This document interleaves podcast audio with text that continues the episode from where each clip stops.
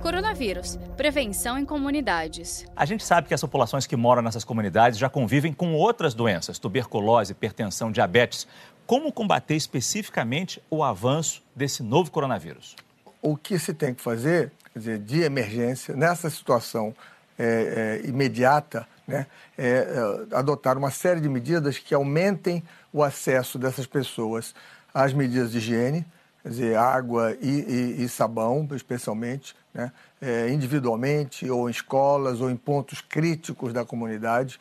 Uh, eu vi que há lugares onde não tem água, mas mesmo onde tem água, a circulação de pessoas e o número de pessoas é, dificultam muito o acesso à água. Então, há experiências desse tipo que se podem adotar, né?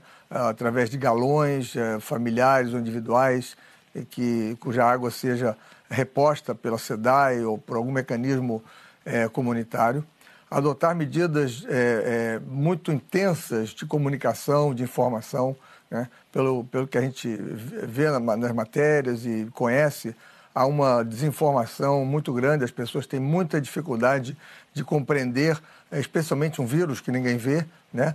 É, e é uma doença que não, não aparece, exceto quando as pessoas é, se tornam mais, a doença se torna mais grave. A maior parte das pessoas pode ter uma virose, parece uma, um, ou sem sintoma, uma gripe comum. Então há que se adotar medidas muito intensas nessa situação de emergência. Saiba mais em g1.com.br barra coronavírus.